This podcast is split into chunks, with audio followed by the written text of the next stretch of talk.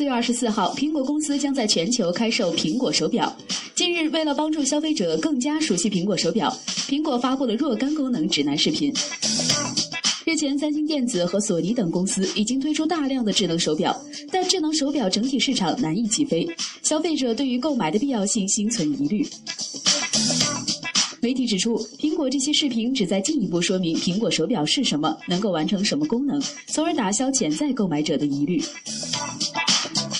美国科技新闻网站 VentureBeat 指出，苹果公司现在必须说服消费者，苹果手表绝不仅仅是 iPhone 的一个可有可无的伴侣设备，苹果手表能够深入到消费者的日常生活和工作中，扮演更重要的角色。